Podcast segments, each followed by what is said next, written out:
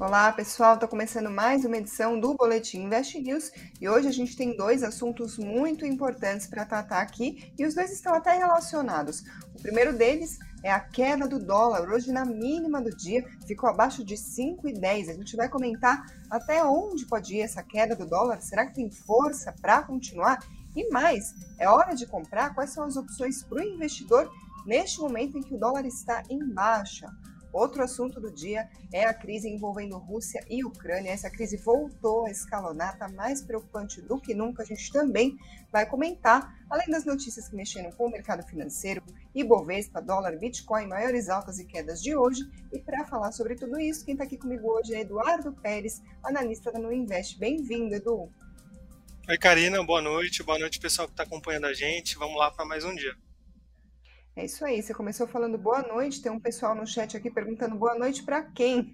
Porque tem bastante gente aí perdendo dinheiro com a carteira. Mas eu vou dizer boa noite para quem? Boa noite para quem está interessado em comprar dólar, porque está embaixo e esse é o nosso assunto inicial aqui de hoje. Como eu comentei, na mínima do dia, o dólar foi abaixo de 5,10 e no fechamento ficou no menor patamar desde julho do ano passado. Terminou o dia no, na casa aí dos 5,10 está acontecendo. Eu fiz inclusive uma matéria há alguns dias para investnews.com.br. Vou deixar o link aqui, convido vocês a acompanhar esse conteúdo, mas alguns motivos estão por trás da queda do dólar neste momento e entre os principais, o que a gente pode destacar e que o Edu vai explicar para a gente daqui a pouquinho.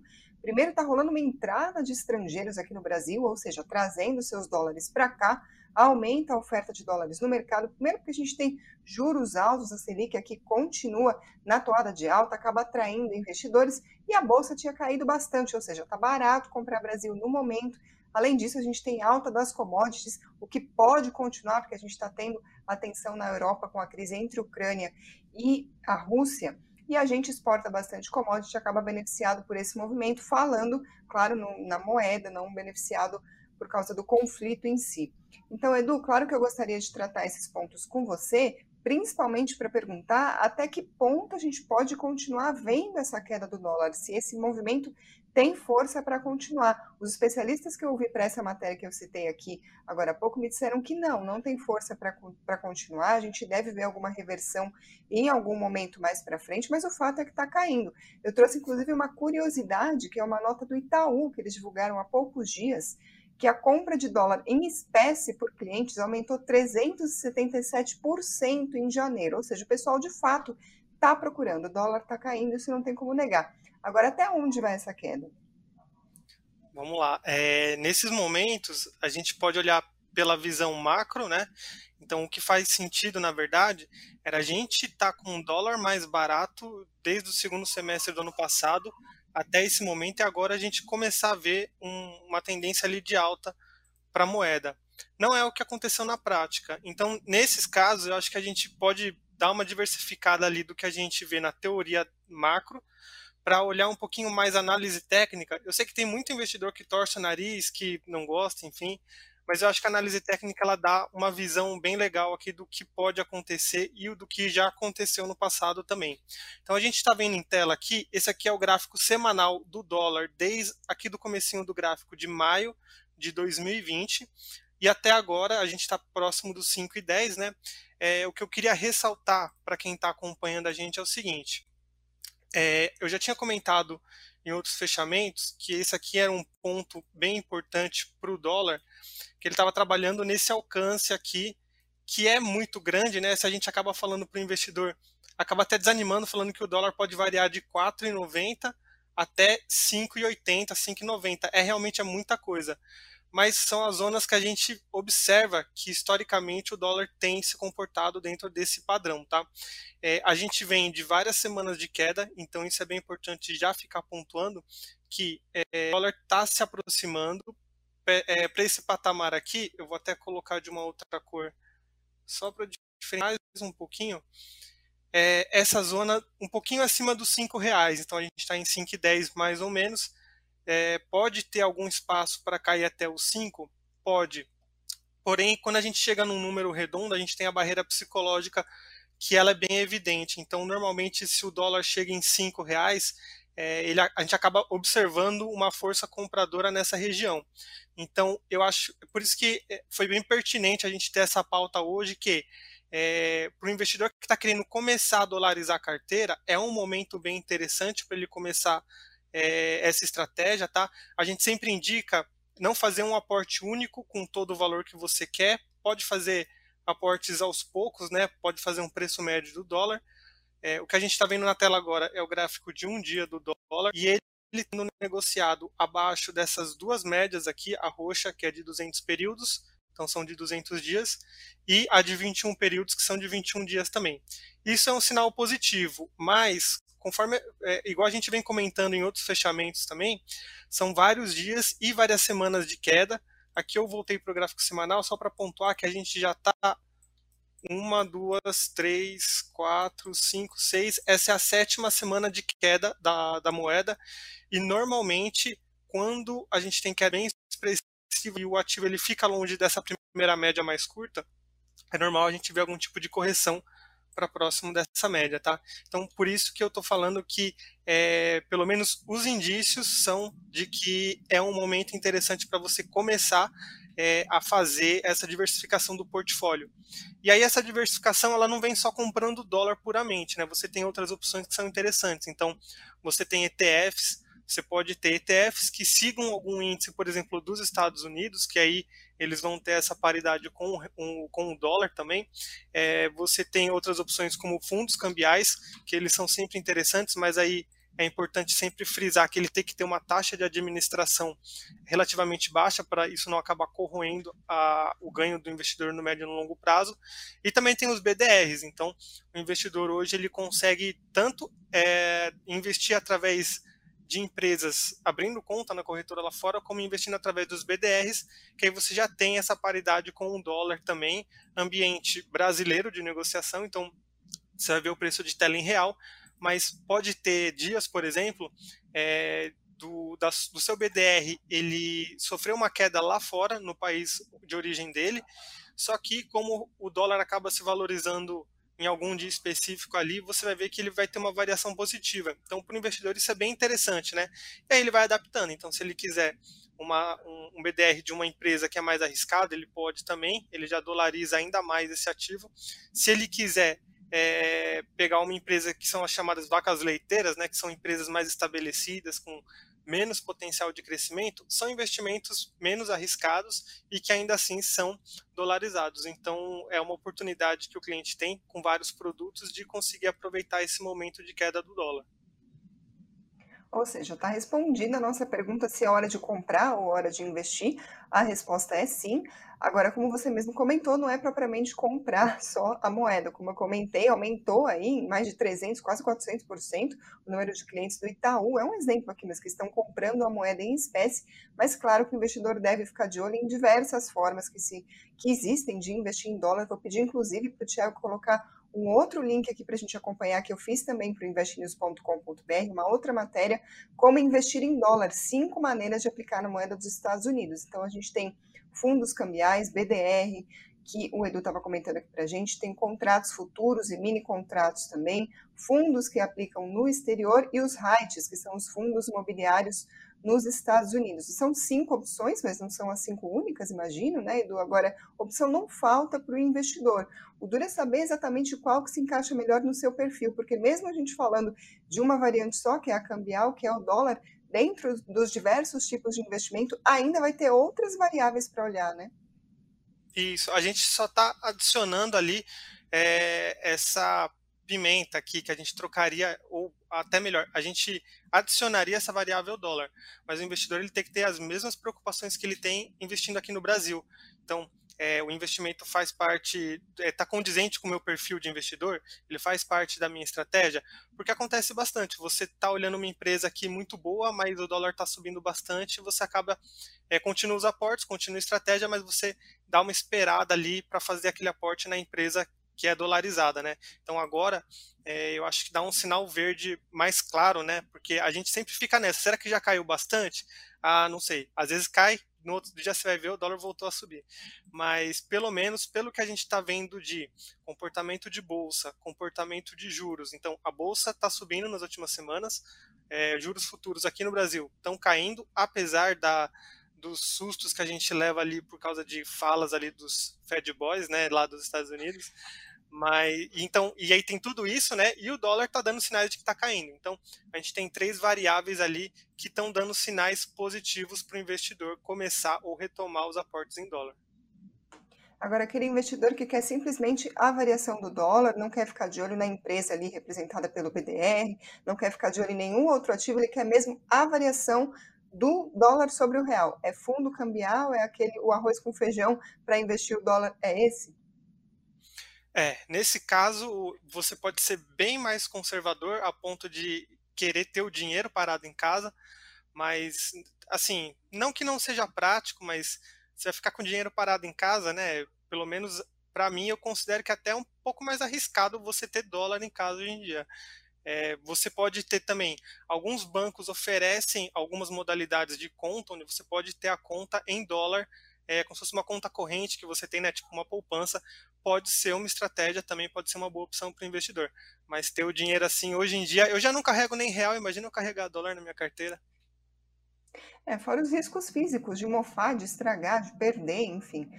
Ah, bom, mas fiquem de olho nas opções, a gente continua falando sobre dólar aqui na programação do Invest News, porque agora a gente vai mudar um pouquinho de assunto e falar sobre o cenário internacional que hoje está mais do que movimentado com o noticiário sobre Rússia e Ucrânia. A tensão atingiu uh, o ponto mais preocupante do que nunca desde que essa crise começou. Isso porque o presidente da Rússia, Vladimir Putin, assinou um decreto reconhecendo duas regiões separatistas no leste da Ucrânia como independentes. Essa medida da Rússia deve acabar, então, com uma iniciativa de última hora do presidente dos Estados Unidos, Joe Biden, de se reunir com uh, o colega da Rússia. O Putin descreveu a Ucrânia durante o discurso no qual ele assinou esse documento como uma parte integral do passado da Rússia que nunca teve uma tradição genuína própria de Estado. E ele falou também que o leste da Ucrânia cobre terras russas antigas. Claro que todo mundo ficou de olho para saber se isso pode ou não desencadear uma guerra a qualquer momento, que são os temores que a gente estava vendo nos últimos dias, mais cedo, inclusive, a gente já tinha notícias preocupantes, uma troca aí de acusações. A Rússia falou que sabotadores militares da Ucrânia tentaram entrar no território russo em veículos blindados e aí deixaram cinco pessoas mortas. A Ucrânia rebateu essa acusação, dizendo que é fake news, que não aconteceu de verdade. Então ficou aí mais uma vez esse conflito de narrativas entre Rússia e Ucrânia.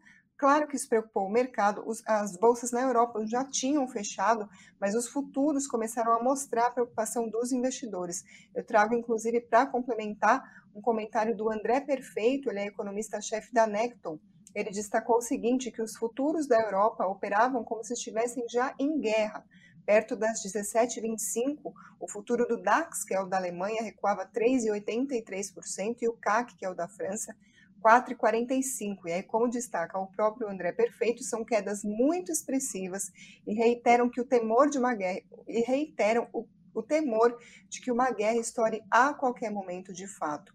Edu, você acha que a gente deve se preparar para mais solavancos uh, com relação a isso nos próximos dias? Porque o Ibovespa, na verdade, ele não teve uma queda tão acentuada. A gente estava comentando que é beneficiado de alguma forma pela questão das commodities que sobem em momentos como esse. Agora, não dá para negar que uma guerra não é boa para ninguém, independente de preço de commodity. Então, o que, que a gente pode esperar aqui para o nosso mercado? Para o nosso mercado, talvez a gente tenha algum tipo de aversão ao risco vindo pelo investidor estrangeiro. Então, uma das possíveis, um dos possíveis resultados aqui para a nossa bolsa é diminuição desse fluxo que a gente estava gostando que estava entrando desde o comecinho do ano. É, mas com certeza foi uma notícia ruim essa do Vladimir Putin. É, ele, na verdade, ele deu autonomia, ele reconheceu, na verdade, é, a República Popular de Donetsk, e eu tenho quase certeza que não é assim que se pronuncia, mas tudo bem. Tem a República popular também de Luhansk, que são territórios separatistas dentro da Ucrânia. Então, qual que é o problema disso? O Putin, ele é um mega estrategista atual que a gente tem, é, ele conseguiu é, aumentar esse perigo de você ter um armamento dos separatistas dentro da Ucrânia vindo pela Rússia. Então, isso pode é, facilitar o início de um conflito armado interno dentro da Ucrânia sem você ter a necessidade do exército da Rússia invadir fisicamente a Ucrânia. Então ele já começa a minar ali um pouco mais é, o que seria considerado os inimigos dele, olhando do ponto de vista militar, né? Claro que é, eu acho que sempre a gente tem que buscar o diálogo nessas ocasiões e aí a Rússia ela não bateu o martelo falando que vai invadir nem nada, é, diz que ainda está aberta a diálogos, portanto que a, a, as demandas que o Putin tenha, é, sejam atendidas. Então acho que é um momento de muito, é, de ter muita calma, na verdade, do investidor. É, são nesses momentos que você observa no mercado commodities subindo bastante e aí é igual você falou, Karina, a gente esperava que o Brasil se beneficiasse no momento do boom das commodities, na recuperação da economia, e não vindo, por exemplo, porque o petróleo está subindo bastante, porque o mercado agora está com uma dúvida em relação a, ao suprimento de petróleo na Europa, né? O que pode acontecer também por lá, que afeta eles e que de uma certa forma pode afetar a gente, é o aumento da inflação de lá, porque você tem é, se eu não me engano, o índice de preços ao produtor da Alemanha foi divulgado hoje em relação a janeiro e ele veio acima do esperado. Uh, e aí tudo isso acaba potencializando esse risco inflacionário, porque petróleo, a gente está sabendo bem desde que a gente voltou, desde que a gente está tentando voltar da pandemia, que petróleo mais caro significa combustível mais caro, que significa tudo mais caro, ainda inclusive alimentos, que essa é a parte que é, querendo ou não, você ganhando muito ou ganhando pouco, você vai ser impactado por isso também. Pessoal, vamos passar para outras notícias que mexeram com o mercado, apesar das atenções terem ficado voltadas à Ucrânia desde hoje cedo, mas tem mais notícias, principalmente falando do nosso cenário interno por aqui. A primeira delas veio da Agência Estado sobre o pacote de combustíveis. A notícia fala sobre alguma resistência no Senado, e aí, com isso, a votação desses temas pode acabar ficando para março. Todo mundo de olho para saber o que de fato vai sair dessa negociação e principalmente qual é o impacto fiscal dessas medidas. Além disso, pela manhã a gente teve divulgação do boletim Focus pelo Banco Central, com as expectativas do mercado. A gente começa então por 2022, a expectativa para o IPCA piorou um pouquinho. Antes o mercado previa inflação para esse ano de 5,5%, agora 5,56%. PIB ficou tudo igual, crescimento de 0,3% e Selic também tudo igual, 12,25% ao final de 2022. Para o ano que vem, não houve mudança nas expectativas. IPCA 2023, 3,5%, PIB 1,5%, Selic 8%. Nesse cenário, hoje a gente teve o dólar em queda de 0,64% a R$ 5,10, como comentei, o menor valor desde julho de 2021 e na mínima do dia chegou a 5,7%. O Bitcoin, por volta das 18 horas, caía 3,41%, abaixo dos 200 mil reais, aos 196.566 reais. O Ibovespa hoje fechou em queda de 1,02% aos 111.725 pontos. Agora vou passar para os destaques das ações que compõem o Ibovespa, isso no pregão de hoje. Quem liderou as perdas do dia foi a Qualicorp, caiu 8,64%, positivo 7,11 e o papel Amer 3 de Americanas 6,61. Agora, entre as maiores altas, R3 Petróleo subiu 3,87%, PetroRio também do mesmo ramo 3,65% e a Sabesp 3,54%. Edu, alguma mensagem do chat que você queira responder? Tem bastante coisa legal aqui. Tem, tem uma em específico do ponto barra que ele falou, né? Bom, essa correção no Ibov é para ter força para uma subida maior. Eu acredito que sim, viu? Eu ainda estou bem otimista em relação ao Ibov e eu vou mostrar aqui por quê. Aqui na tela a gente está vendo o gráfico diário do Ibov.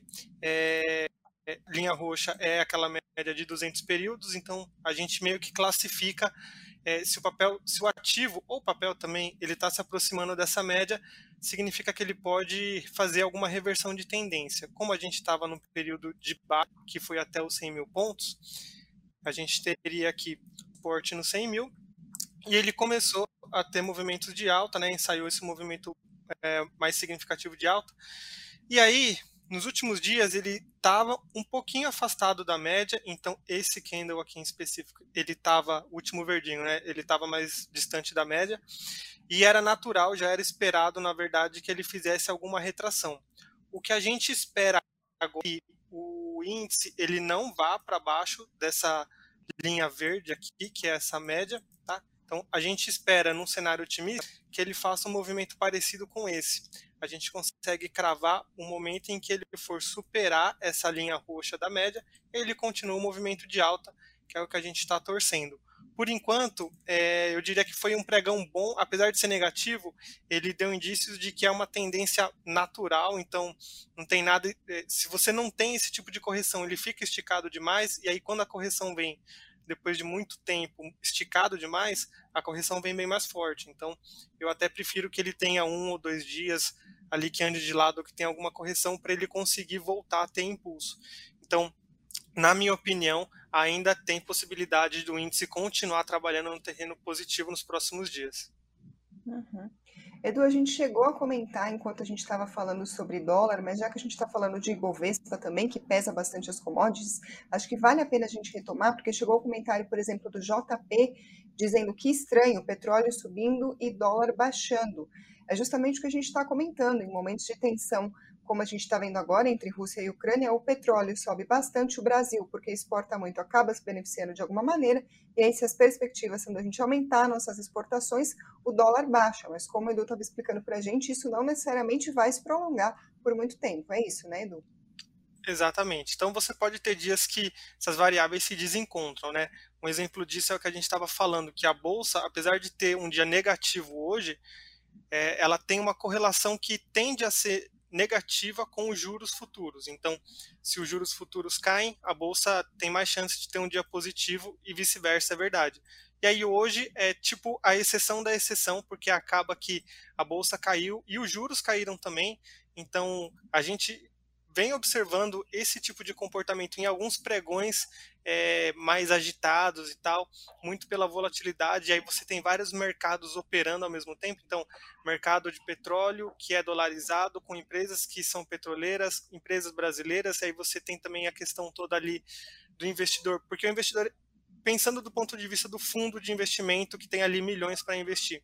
Ele está olhando uma empresa brasileira, uma empresa, por exemplo, mexicana, uma empresa na Rússia, apesar de que agora é, deve ter até um bloqueio ali, uh, relativamente falando, no mercado financeiro né, das empresas, mas o investidor, hoje em dia, ele está muito globalizado, então ele tem informação muito rápida de todas as empresas, e aí, claro, é, quando você tem ali uma alta expressiva do petróleo, isso já reflete uh, imediatamente nessas, nesses outros, nessas outras variáveis. Né? Então, nos últimos dias, tem tido um certo desencontro, mas é, tende a ser passageiro, não tende a se prolongar muito.